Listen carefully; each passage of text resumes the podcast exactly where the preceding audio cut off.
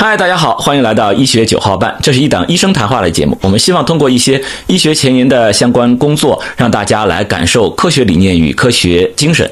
那么我们这一期呢，请到的是呃王侃老师。呃，王老师是浙大医学院附属邵逸夫医院消化内科副主任医师，浙江省医师协会消化医师分会委员兼秘书，浙江省医师。呃，浙江省医学会消化内镜学分会青年委员会副主委。浙江省医师协会消化医师分会青年委员会副主委，欢迎王老师。呃，谢谢田太医的介绍，呃，也和线上的呃那观众们打个招呼啊啊，很荣幸能够参加这档节目，也是田太医，也是我的大学的同学，见呃很多年的好友了，是吧？对，所以我们今天很荣幸来参加一下这个节目，来吧。好，好，好，好。那实际上之前跟王老师也在聊天的时候也说到啊，就是这个胃癌啊，是这个呃中国，你不管是恶性肿瘤发生率还是这个死亡率，都是在全国排前三的这么一个存在啊。但是就是关于胃癌啊，我们现在好像是可以这个呃内镜治疗了，也就是说不用开刀啊，甚至都不用化疗。很很小的一个很很小创伤的这么一个方式就可以来做这个治疗，所以我们这一期呢也请王老师来跟大家来介绍一下这个胃癌的这个内镜治疗是怎么一回事儿。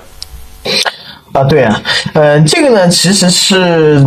国内从两千零几年之后才开始的一项技术，从最早是从日本引进的一项技术。日本呢，大概在九十年代末期开始，呃，有了这项技术。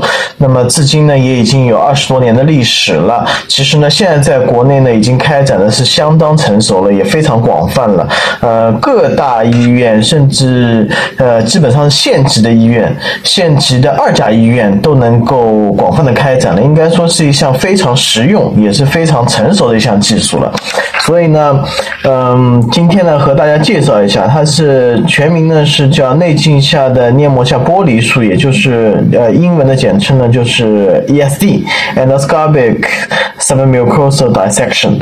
呃，这个技术呢是用于呃切除呃部分的呃早期胃癌，其实呢它可以延伸到呃。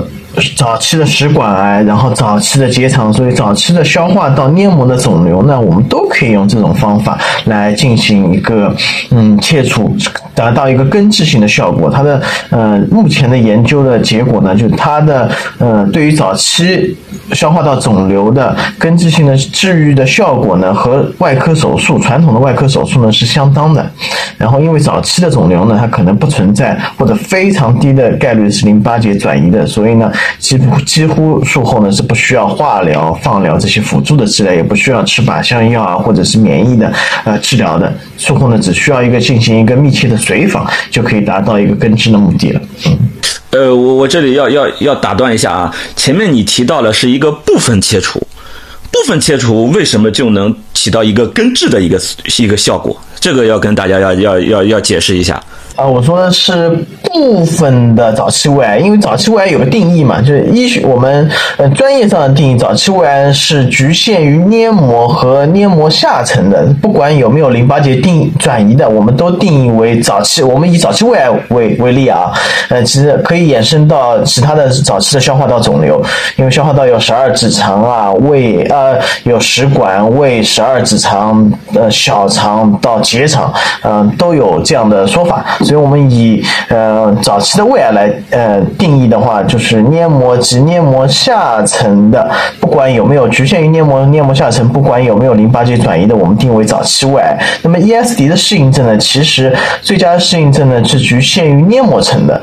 当然呢，随着我们适应扩展的适应症呢，可以是有黏膜下层浅层的浸润超不超过五百微米的。当然，这个是需要术后的病理评估的，因为黏膜下层我们分为浅层和深层，所以所谓的 SCM 一的浸润，所以呢，不是所有的早期胃癌我们都能做，大部分的早期胃癌我们都我们可以做，因为有一些浸润到黏膜下层深层的早期胃癌的话呢，它还是淋巴结转移的风险是比较高的，那这一类呢，就还是得传统的外科，然后做淋巴结的清扫来的更安全一点。哦，所以你这个部分不是切一部分，而是只有一部分的早期对对患者、早期胃癌的患者可以去做这个这个手术，对吧？就是所以切的话，切的话还是全都要切掉的，你不能呃切一半留一半。切掉，因为这就是 ESD 创建的初衷，就是要达到和外科一样的呃二零切除。嗯，因为你外科医生嘛，你知道的，我们要做到的也是二零切除，然啊，后对，就跟大家。解释一下什么是二零切除，对。二零切除就是我们要达到的是不光是手术术中肉眼下可见的肿瘤部分都切掉了，然后也要在最后的标本的评估的时候，在病理评估的时候，切缘也都是阴性，要达到这个目的的。对切缘阴性也要跟大家讲，就是嗯什么叫切缘？就是比如说啊，肿瘤长在这个地方，我把它都切掉，周围我必须在我切下来的所有的地方都没有看到任何的恶性肿瘤的细胞，我才认为是切干净了。对，这是也是我们术后非常需要依赖病理科医生，因为通常的呃胃镜的活检标本啊，可能就是取材会比较少。呃，ESD 的标本呢，我们取材有严格的要求的是每隔两毫米我们就要切一个组织条，然后可能有一个呃三四公分的病灶，可能就要切二三十条的组织条，哦。每一个组织条都要去看你切缘是什么样的，肿瘤有没有在哪个位置，然后好一点的中心会要做复原图的，所以这个也是就工作会非常细致，啊，所以欧美人就不太喜欢做这个东西，就是都目前的技术是在东亚比较流行，然后哎美，国为什么欧美人他们不要去做？欧美这个技这个对技巧性的要求也比较高，然后内镜的操作，呃，所以美国的指南呢还是偏向于外科的手术，他们只是对于嗯 TA 那些原位的，他们指南当中提及了，哎，可以考虑 ESD，他们不是太接受。呃，欧洲的 ESG 的指南呢，相对来说会开放一点，他们已经慢慢的认可了这项技术，他们觉得也挺好的，但是他们不太会做，就是他们 老师做做的就是磕磕巴巴的，所以他们只是这么个原因。啊，哎，那这样呢，我们东亚还领先了嘞，对吧？当然日本那边先先出来，是但我们跟进的还算快的啊。我们病例多，现在我们的手术技巧上面来说，应该完全不逊色于日本，甚甚至我们现在有更多的衍生的技术，做隧道啊，做这些各种各样的牵引啊，能做的东西比比日本做的更多，甚至更激进一点。对，啊，所以呃，那可以说这是我们是全球领先的一项技术了啊，对吧？我觉得对吧以这？么说。对啊啊，那那也挺好。所以说，这这大概总结一下，就是早期就是我们可以知道，就是胃胃胃壁，就是我们看到的胃就像一个布袋一样，是吧？是一个一个一个布袋一样。那个布袋它是有一层皮儿的，那个皮儿我们就称为胃壁。那个胃壁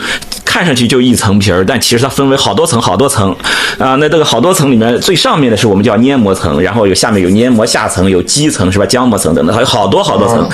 然后我们在说这个早期的时候，就只能局限到黏膜层和黏膜下层很很浅的，而且刚才是说什么黏膜下下层也对，黏膜下层也不能太深，呃，浸润不能超过五百微米。对，啊，就是也就是说我们的这个精确度在微米级别了，是吧？对对。啊，然后嗯啊，就是零点五毫米嘛，对吧？嗯，对对对，就是达到这么一个精确的程度。那然后我们同时后续也要通过病理的我们去去做检查。刚才也说了啊，我们在切这个一个标本，比如这么啊，也不要不要太大了啊，这么大一个标本，我们每隔两毫米我们就要去切一下啊，我们要把它切成好多几十条，然后放到显微镜上，我们去去做去做化验，去做观察，我们才能看清楚我们。这一个手术之前的判断怎么样？那那后续呢我们切的这个这个情况是怎么样的啊？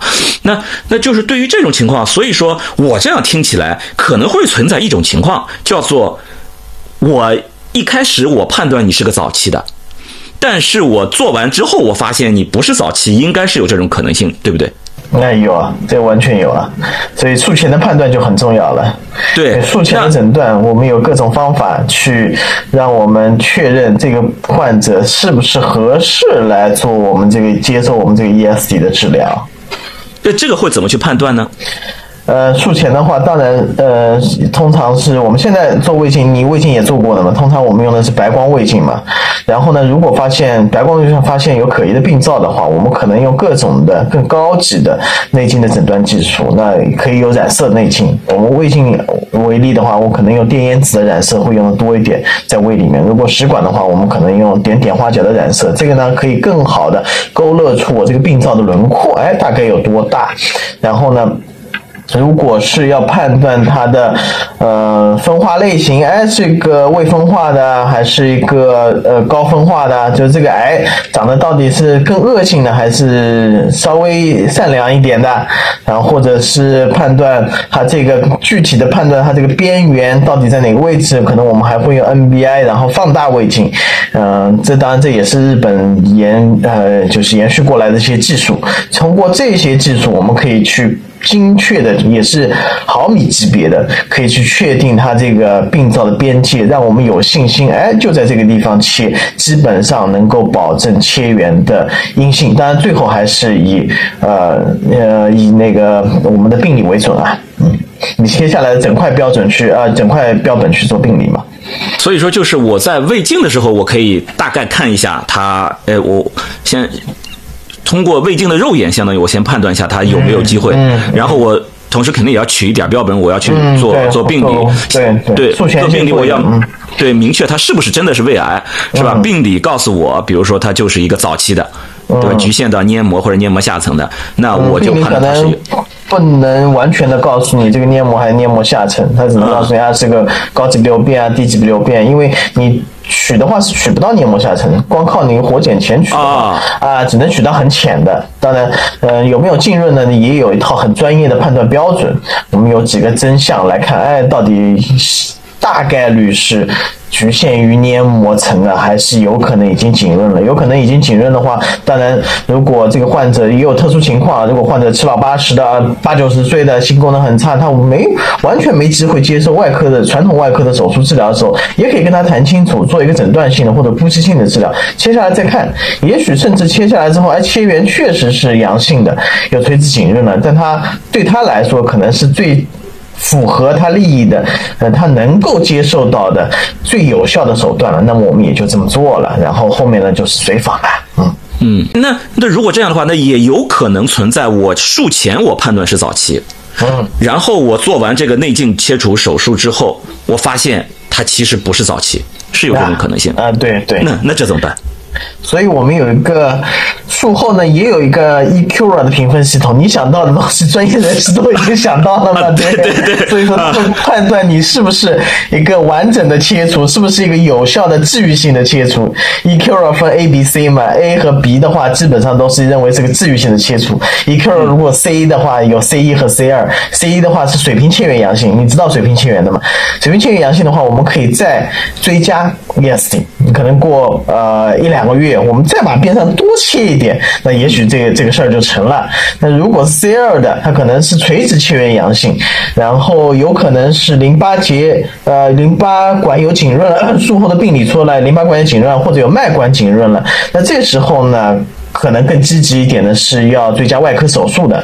当然，最近呢也有研究做出来呢，这些 C 二的患者当中，其实有一部分你去追加了手术之后，可能淋巴结呢也没有转移。有一些患者可能他年纪大了，他就是选择了一个随访，他就当切切完了。那这些患者随访下来的效果呢也还真不错。就所以说指南呢也是要需要不断的更新的。但目前我们遵循的还是，如果是 ECRC 值的话，我们还是推。推荐患者应该追加手术，或者是追加 ESD 的治疗。啊啊，这里要跟大家要解释一下，什么是水平切缘，或者是一个一个垂直切缘。就是水平切缘，就是这个东西在这儿周围，它叫水平的，我把它都切掉了。然后其实我不能只是平着切一层，对吧？我得我得深的我也要切下去，所以就是它的这个。深度的这个切缘，我是不是也把把它往里面长的那部分也都给它切干净了？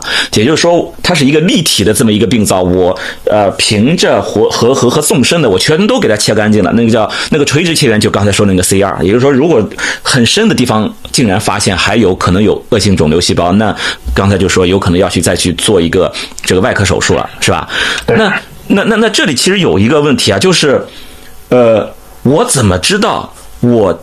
做了这么一个等于是我在我看来，其实是一个很小的一个手术，对吧？就是一个内镜手术，不用开刀的一个创伤。你刚才说嘛，九十八九十岁的老人没法经历开刀手术的，也都可以承受这样的一个内镜的这么切除。那我怎么知道我这样内镜切除的这个效果是足够理想的，以至于它可以在这种情况下取代这个外科手术呢？呃，这个在把 ESD 纳入到早期胃癌的诊断的有效的诊断措施当中，这指南推荐了，那肯定是有临床医学的啊临床研究的证据的。那最早的证据呢，还是来自于日本，因为他们还相对来说还比较谨慎的，所以呢，他们的研从他们的研究结果来看呢，最后经有早期胃癌的患者呢，呃，接受 ESD 的治疗和接受传统的。外科手术的治疗，最后对比下来呢，生存五年或者十年的生存呃率呢是差不多没有显著性差异的，就是完全可以获得一个呃外呃外科的治疗的效果的，所以呢才把它放到指南当中。呃，所以它适应症呢也是在变化。那最早呢我们就比较谨慎的，只局限于这些没有溃疡的，然后呢比较小的病灶，哎小于两公分的，呃在黏膜。层的这些病灶，哎，我们切下来和外科手术对比，哎，效果是生存率啊，然后呃复发的呃比例啊，这些效果呢都是差不多的。所以呢，慢慢的呢，呃，我们做的大一点，做大于两公分的，或者做有溃疡的，然后呢，但是小于三公分的这些呢，原来都是扩大的适应症，但目前来说呢，也是在国内呢，也是被认为是 ESE 的一个适应症。那么原先呢，我们认为未分化的。型的胃癌可能淋巴结转移的概率比较大，比如说像这些呃硬结细胞癌。啊，呃，去做呃 EST 呢不太合适，大家都有点顾忌。那么越来越多的数据也表明了，其实如果未分化胃癌呃未分化型的胃癌的早期的，呃局限于黏膜层的，然后呢小于两厘米的，目前的效果呢也是跟外科手术相当的。所以呢这个也是在去年应该在前年的嘛，被日本的指南呢已经更新过了，纳入了呃适应症当中了。哦，呃，这里也要跟大家再说一下，什么是未分化，什么什么什么高分化硬结细胞，这些都是一些病理学的一些名词。你就理解，恶性肿瘤分化的越高，分化越高，它坏的越不那么坏啊，然后分化的越低，它就越坏。未分化是最坏，那应届细胞就坏上加坏，就坏的冒水冒冒冒油了，就是这是它就足够的恶啊，就是这个这个恶性细胞。所以说，我们希望这个那我们身体的正常细胞全都是很好的分化的，恶性细胞没有分化，或者它分化的比较差，那它就长得比较凶啊。所以说，它越分化的高，那它相对恶性就低，那它分化的越低。就是它越未分化，它就越坏啊。所以说，刚才也是说，我们先从高分化的，也就是说相对没有那么坏的那些细胞的那些肿瘤里面，我先试。到后面，我们现在是到未分化。你刚才你说硬结细胞也可以试，也可以。硬结细胞也算是未分化里面种嘛？嗯，未分化，嗯，那就是未分化，我们也能够去试了啊。那真的是，嗯，哎，这个我一直觉得我们限于两公分以内啊。啊，那也够可以了。我真的觉得没有溃疡的两公分以内，对。东亚的人，我觉得都很保守了，就在这上面好像很激进嘛，都。对啊，然后但是呃，美国的指南没有写进去，对。对啊，在老美，你看，还欧洲这些这些，反而他们在对在接受这上面，老美是最保守的，他们还是相信外科，嗯啊，就所以接受这方面在他们那边也没有什么广泛的开展，开展了几个也是华人的，呃，华人的美美国的华人医生在。哎，我我这里就有疑问了，就是他们担心的是什么呢？一种可能就是技术没有信心，那这个我能理解，还是说？他怀疑我们这边的临床实验，或者说，你看我们写入指南的一定是有临床实验支持的。那我们基于哪些临床实验，我们就认为它是有效的？他你刚才说嘛，差不多效果差不多，那一定是有临床实验告诉我效果差不多。那或者就是美国或者欧洲对于这样的临床实验数据，他们不相信吗？他们觉得临床实验的数据可能还不够多吧，嗯，或者随访的时间还不够长，因为你像这项技术出来也就二十多年嘛，你呃九九十年代末呃出来，所以呢可能随访的时间还不够长，就是你远期的可能五年十年的效果没问题，那二十年呢，对吧？啊，这这可能还缺乏更呃长期的随访数据。那如果这样的话。其实也就说到了，你刚才说它是长时间啊，嗯，就比如说短时间，比如五年、十年，那它的这种复发的情况怎么样呢？就是说，比如说我从什么五年生存率、十年生存率，你比如说跟外科手术差不多了，那我切掉之后，它容易复发吗？会会不会复发？容易复发吗？这这种情况，如果是达到治愈性切除的话，基本在呃这个病灶的话是不会复发。当然，我们也有定义，六个月以内，如果你又发现。这个原来的切掉的病灶附近有的，那叫残留，六个月以上叫复发。其实这种概率是，呃，在成熟的中心是非常非常低的。然后呢，还有当然有一些意识性复发和同时性复发，就在其他的位置长出来，这个是有可能又长出来一个病灶。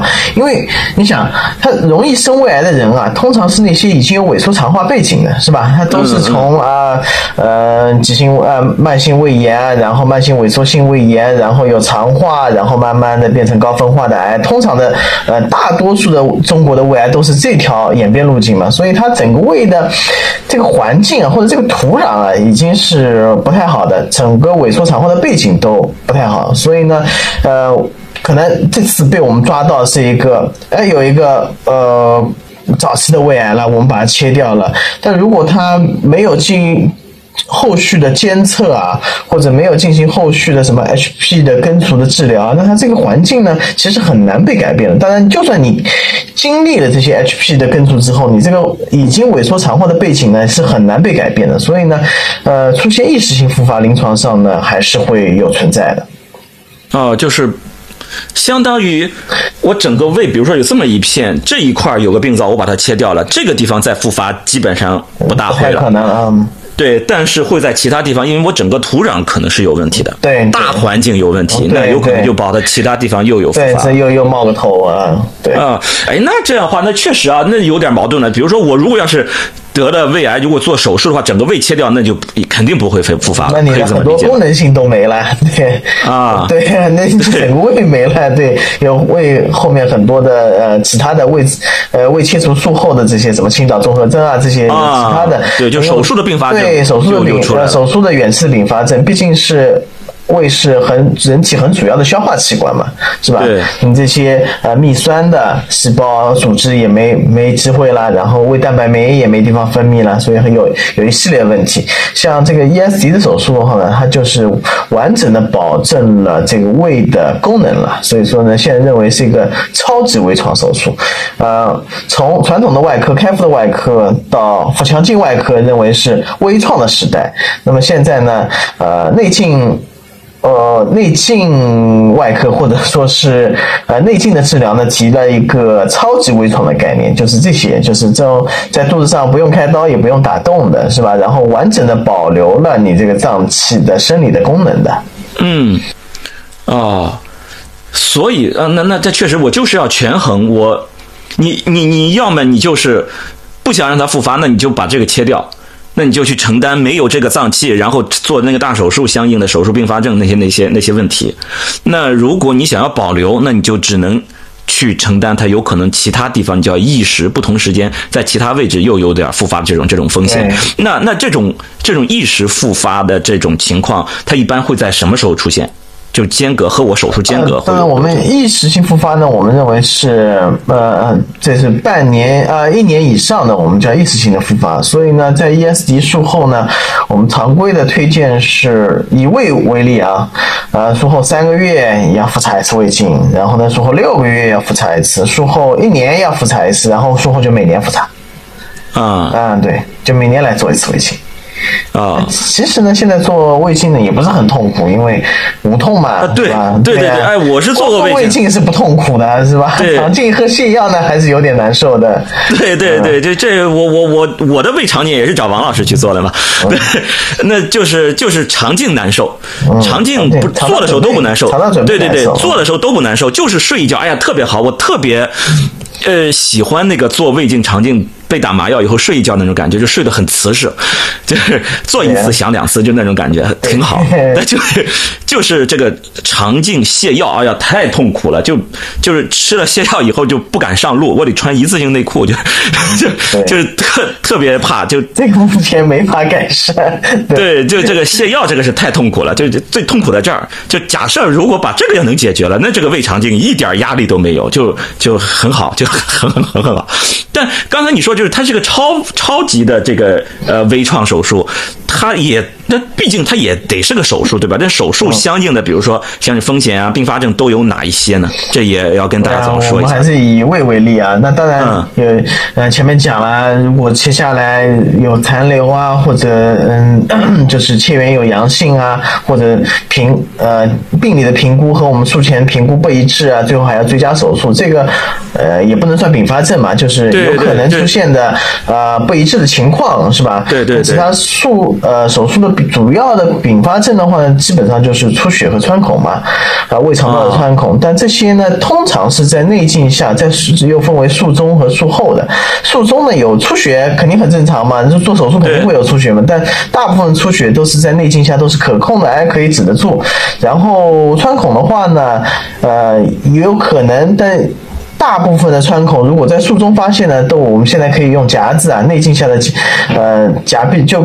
跟你们外科的那个 Hemrock 呃 Hemrock 的那个夹子差不多嘛，我们是金属的夹子，哎，也可以在浆膜面啊，在在在在黏膜面，我们可以做到一个完全的闭合，也都没问题。所以呢，现在呃，国内呢，我们说做的会更超前一点，我们甚至可以做浆膜面的肿瘤，然后或者固有肌层的肿瘤，啊，比如说像呃外你你妇科是子宫肌瘤嘛，那我们也有呃胃肠道的间质瘤是起源。源于跟就类似于子宫肌瘤，但它是个潜在恶性的嘛，呃，通常是在固有肌层的，在肌层里面长的，那其实已经突破了刚刚我们讲的那些早期胃癌的黏膜或者黏膜下层，其实都也可以做，我们进去就直接把它挖掉，然后做一个主动穿孔，就直接全程把它做掉了，这个是国内首创的，啊，日本都然后呢，先然后再把缝起来，就胃镜下面把它用夹子，胃镜下，嗯，对啊，胃镜下可以缝合的啊，对，但是这个也是外科医生比较觉得不可思议的一点，或者比较不可思议一点，对，因为觉得没有做到基层对基层嘛。但我们确实，因为夹壁的力量呢，可能真的做不到基层对基层的缝合，但是黏膜层和黏膜下层的缝合呢，大概率是呃是完全可以做到，基层呢会带到一点。所以这样的，但是临床的效果来说呢，就是可以基本上这些主动穿孔的病人，呃，缝合好之后，我们三天基本也可以让他饮食了，也可以恢复饮食了，也没问题。哦哦，你这个缝不是针进去缝对不对？不，我们没有那个，是是用夹子那种用夹夹壁的那种形式对夹壁。哦哦，那那是就是。你们比日本人又激进一些了，是 是这个日本的现在也开始采用我们的数据了，准备他们的尖刺瘤小的尖刺瘤好像已经改改写指南了，已经，也可以开始做了。原来他们是不做的。哦，哎，然后你你刚才一直在说啊，以胃以以胃为例，以胃为例，所以说除了胃之外，也还有其他的肿瘤可以做这种我不用开刀、不用化疗也能够去做这么微创的这种手术治疗了吗？嗯，现在理论上只要胃肠镜或者小十二指呃小肠镜能达到的位置的消化道的黏膜的或者是黏膜浅黏膜下浅层的这些病变，理论上都可以了。就是理论上，食管食管啊那。就是都可以了，就是食管、胃、结肠是非常成熟的技术。那么现在十二指肠呢，大家也做的多起来，但十二指肠呢，技术上的要求会比较高一点，因为这个地方，嗯，操作起来比较困难一点。然后相对来说，并发症出现，嗯的，呃，并发症出现的风险会比较大，而且一旦出现了，这个并发症的严重程度也比较大。所以呢。不是每个中心都在做的。那么小肠呢？因为需要有小肠镜，有小肠镜的器械下面呢，有专门特殊的器械，也可以做小肠的 ESD。但这个呢，国内的开展的十二指肠和小肠的开展呢，都不是特别的多。所以这这还是都是在消化道这里。那就为什么就是消化道我们这里可以去做，其他的其他的肿瘤有没有机会呢？这个这个是怎么？其他的其实我觉得泌尿系统应该也有类似的这些操作，呃，膀胱的做一些前呃，通过输尿管镜做一些浅表的电切啊，其实跟我们有点像的。甚至我觉得你，呃，你们妇科的 LEEP 的那个宫颈癌的上皮瘤变，不是也是电灼吗？但它不是整块的切下来，是吧？也切也切掉，也切也差差不多，这但也有点像，嗯。但是他这个没有到，嗯，就不是不是腔镜的水平了。哦，我能理解你的意思了。所以，呃，不是啊，如果做利普的话，根本就不用没有镜子。所以我现在能大概理解你意思。也就是说，你的意思就是，别管是不是消化道的，就是说其他的那那些那些呃系统的这些恶性的这些情况，我都可以，但凡我能够筛查到，我都可以在早一点的时候。能够干预进去，把那个小的先把它去拿掉。嗯，是是是是是这个意思，是吧？对对。所以所以说，它就是取决于我们的这个早期的这个筛查。对，所以筛查对吧？刚才因为刚才你说的这个宫宫颈癌嘛，宫颈癌其实我早期筛查，我做 LEEP 的那个那个情况根本就不是在治疗宫颈癌。一旦对于妇科，我如果诊断了宫颈癌了，它如果是癌了，那我就没有机会去做 LEEP 了。嗯，我能做的是一个癌前病变。但是对于你这边来说，你做的确实是癌。我癌前病变也能做，然后癌前病变更简单嘛，就是啊，相当于你，但是你癌也能做，癌也能做，对不对？对，到来我们也做，嗯，哦，所以说就是更进一步了，也就是说，我们我们医生其实就是在在在往前找这个事儿，是吧？我先把癌前的我先去做了，我但凡能筛出来癌前的，我把癌前的干掉，然后我如果发现了。早期的我就想试试看，我是不是也能像干癌前一样，把这个早期的也用尽可能小的这种成本、小的损伤，把把这个早期的癌是不是也能干掉？然后刚才你又说了，现在又在往往后走了，就是这个这个分期，你看已经到了黏膜下，对吧？浅的黏膜下也在做啊，甚至潜在恶性的这个到基层的你们也在做，也就是说，就是。得陇望蜀是这个意思吧？先说是呃，研究在进一步的探索的。得陇望蜀有点太 太贬义了，是吧？那我应该有，但是我一下子想不出来一个褒义词。对对对对，反正就是这么个意思，对吧？探索当中，对对对对，就是呃，我我逮着一个。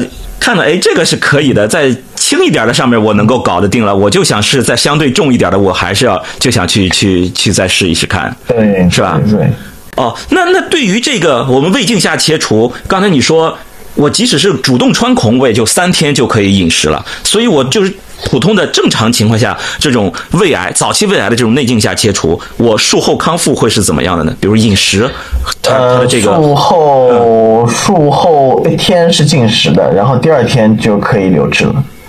留置一天，然后第三天可以办留了。如果是术中没有什么，呃，术中是比较顺利的情况嘛？啊，就是这样的，普通很正常的这种。嗯，对，所以再加上前面的诊断啊，然后这些，呃，一般一个礼拜之内就可以出院了。从入院到出院比较顺利的一个过程的话，啊，一一周之内，嗯。入院那入院那手术呢？从手术到手术之后出院一般住几天？三天啊，就三天差不多嘛。然后第一天进食，第二天留置，第三天半留置，然后第三天出院或者第四天出院嘛，差不多。就是你恢复到正常饮食了，就就你就可以出院了。到半留置差不多就可以出院了。嗯。然后出院以后呢，就三个月复查就好了，是吧？出院以后，当然，呃，药得吃，因为它有一个人造的溃疡嘛，相当于我们把这块皮给剥掉了嘛，然后是一个人造的溃疡，所以按溃疡治疗，你两个月的 PPI 得吃啊，那就是质子帮抑制剂得吃，然后呢，有菌的要根除一次 HP，把这个细菌给杀掉，把这个土壤的环境稍微改善一点，希望能够有改善啊，然后呢，就是三个月的复查。哦，所以我做了这么一个手术，我到后续。手术以后住三天院出院，就全都顺利的情况下，手术以后住三天院出院，然后饮食就全都恢复了，然后吃上几个月的药，然后三个月，不还不能吃流质，半流质大概得吃个一个礼拜左右，嗯。哦，半流质吃一个礼拜，哦，就是你三天半流质，不是第四天就改正常饮食了，是吧？那没有。啊，对，那还是要相对呃，毕竟你刚才你说嘛，有人造的溃疡，对对，有溃疡嘛，对，啊，就这个地方还是有点损伤的，但是一个礼拜我就可以正常的撸串儿，多吃点软食吧，对，啊啊啊啊，撸串儿还得再等等，是这意思啊。喝酒也不行啊！对，对你杀 HP 的话，那肯定没法喝酒啊！对，那那那就然后就是三个月复查，然后就半年、一年就复查胃镜就就就可以了。是这样吧？对。啊，那整体费用呢？整体费用跟那个普通的这个开刀的话，它有什么优势吗？呃，费用现在当然是很低的，尤其是浙江不是有我们现在有迪亚吉嘛，所以是单病种的限呃控费的嘛，所以一个比较顺利的以胃 ESD 还是以胃 ESD 为例啊，基本上多少？我不是太记得清了，基本上六千五千多六千吧，呃，从出院到入院，呃，从入院到出院，从入院到出院，对，嗯，五六千，嗯，五六千，呃，六千左右，我估计，嗯。六千左右，药呢？付费啊，加加上药吗？全全部算进去，应该是也算上药。嗯，对。啊，然后就把早期胃癌给治了。嗯，那医保能报吗？能报。哎呀。那就越我现在越问越像做在做广告了啊！对，但确实是很吸引人。一个了是吧？对，不不，臭嘴，呸呸呸呸呸！对对，我这个我得说一下，我是胃癌家族史，我高危人群。为什么我我找了王老师？我这一直这最近这好几年一直在找他得，不是找他得，呸呸呸呸呸呸呸，臭嘴，呃，在找他在在在筛查，对，就是真的就是。胃，你看我是一个胃镜一个肠镜嘛，就大肠癌跟这个这个胃癌，我是我个人是很重视的。哎，听了这一期或者看了这一期的观众也建议大家一定要要重视。就这件事，它发病率确实高啊，不管是结肠癌还是胃癌，发病率都是很高的啊。过了四十岁都一定要小心，该该做筛查做筛查，该做胃镜该做肠镜就就得去做。所以你看，就现在就是之所以能够，你看五六千就能治好。是因为我提前能够筛查，对吧？能够早期发现，早发现，对，对，能够早发现的这些胃癌，我可以花更少的钱，吃更少的苦头，然后就可以把这个毛病给根治了，对吧？对。对，那那所以就是这样，那所以那那一样的啊，来来参加我们节目的医生也都是可以给我们的观众们去加号的，是这样的，对的啊。报你的名字啊，对 啊，对，报九号半就好了，对吧？就大家去报九号半啊。呃，这呃那个浙大医学院附属邵逸夫医院啊，如果杭州的或者啊浙江的也都可以啊，找找王老师啊，呃去做个胃镜，我们去筛一下啊，然后希望大家啊只是筛查。啊，也希望我只是筛查啊，不需要去使用这样的治疗方案啊，不需要使用这样的治疗啊，大家都长命百岁啊。好好好，那那然后就是我们这这一期，其实我们该讲的也都差不多讲的差不多了。那那我们每一期都会。请我们的嘉宾来给大家举个例子，就是说你在临床上，比如说从这个手术的，我我我就是这种治疗这种治疗方法呀，或者这种治疗方案相关的这种这种呃，大家的这种临床思维的这种这种思维方式吧，我怎么去用于我们的这个日常生活？能不能给大家举一个例子，然后让大家更好的能够能够理解一下？好，这个也得想想啊。其实，ESD 这个历史啊，它是从最早的呃，可能很多朋友们都胃镜下面有息肉，都摘过息肉啊，是吧？我们小最小的用用活检钳就直接摘掉了，大一点的用圈套器是吧？用一个铁的铁丝嘛，这一勒就把它勒掉了。其实从这过来的，它呃肿瘤嘛，这其实就是很大的息肉，然后变成恶性的息肉了嘛，是吧？所以小的我们用。最早的可能其实从五六十年代、七十年代开始呢，我们就可以用这个圈套器把这个息肉勒除了，那是良性的小的。那么接下来我们发现，哎，如果大的息肉那怎么办？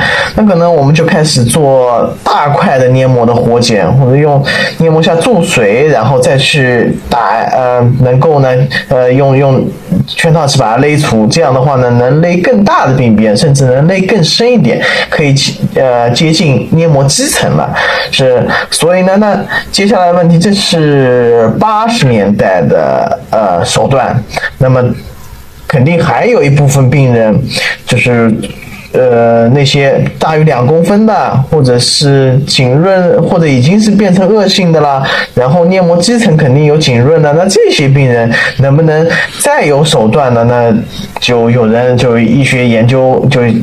开始进步了嘛，然后通过研究呢，你就发现，哎，可以通过各种各样器械，就刚刚我们讲的，用 ESD 的手段，就把它整块的也能剥下来，哎，效果呢也不错，跟外科的也一样的，那就避免外科的呃开刀的这些手术嘛。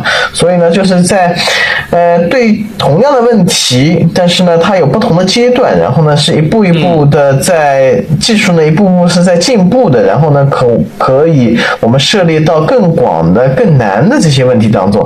所以呢，要说如果举一个不太恰当的例子的话呢，也许比如说管小孩嘛，如果你可以看看你小孩，如果是还可以去了解一下他可能哪方面有一些天赋，你不能强塞是吧？不能一下子对，还是要循序对循序渐进的过程是吧？如果你觉得哎他这个小孩就数学不太费力就能考得挺高的分数哎，嗯试卷我不知道现在有个附加题，原来我们那时候有附加题。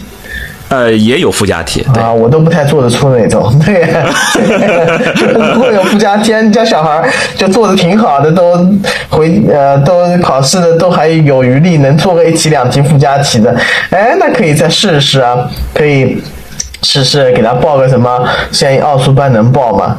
这个算算政治正确还不正确？呃，不知道。对对对，自己辅导，买本书看看总可以的，是吧？对对对，自己辅导辅导，对呀，政治正确一点。对对对对，搞个奥数班嘛，是不是学一学？如果奥数哎都能搞得定的，给他搞本。高数太早了嘛，你给他搞一本个初中的或者什么呃初中的数学书看看嘛，是吧？所以说可能就是一步步来，但是呢每一步都会比较严谨，有一个认证的过程。哎，你确实是可以达到的，然后效果呢还是相当的不错的。那然后再继续下一步的探索，总是一步步来。来，就刚刚你跟你说那个德怎么德德龙望蜀，德龙望蜀，我们不叫德龙望蜀，我们叫一步一个脚印啊，对对对。对对 对，这个比较好听一点啊！对对对对对，我一步一个脚印，对，你不能看着别的孩子，哎呀，人家都已经学到初中了，我们的孩子也要学，这这。他他他可能他的这个不适合这种情况，不在这方面，对，不在这方面，对他 他可能弹琴好，对吧？他对，他他是他是画画的，对吧？或者是打篮球的都行，对吧？就他得在哪个方向，然后我们一步一步的看他这个可以了，达到一定水平，我们再往上走，而不能说是我想要希望他怎么怎么样，所以你就要往哪个方向走，他不是这样的。最终你看到那个，哎，谁谁谁做的好了。不是说我一开始我就想让他做成这样，而是说我发现他前面几步都很扎实的出现了，所以说他有了后面的这个结果。那就像刚才你说的，我们现有的能够做这个 ESD，能够做到这个在内镜下这么小的这种创伤就可以做胃癌手术，不是我一上来我就想要去做这个，而是在前面的很多基础的铺垫上，我们有了其他的这个都成功的这个基础上，我们才有了现在，对吧？所以说还是对一步一个脚印啊，不要得陇望蜀啊，一步一个脚印的往前走啊。啊，好，好，好，那我们这一期就跟大家主要是讲了这个关于这个内镜下早期胃癌的这个这个切除手术啊，ESD 相关的啊，它是怎么回事啊？然后我们做完手术相关的一些呃要注意的情况啊等等，然后也再次啊提醒大家啊，到了年龄。这个胃癌和肠癌的筛查，主要是胃镜和肠镜啊，这个这个筛查是非常非常重要的啊，大家也要去做一下。那好，那么我们这一期的这个呃医学九号半呢，就到这里结束。然后大家如果有什么问题或者要反馈呢，可以在呃。留言区来评论，呃，或者呢，也可以给我发邮件发到田吉顺 at gmail.com，也是田吉顺的全拼 at gmail.com 来呃告诉我。那么最后呢，再次感谢王老师跟大家的分享，嗯，我们这期节目到此结束，拜拜。好，谢谢田老师，谢谢各位观众，拜拜。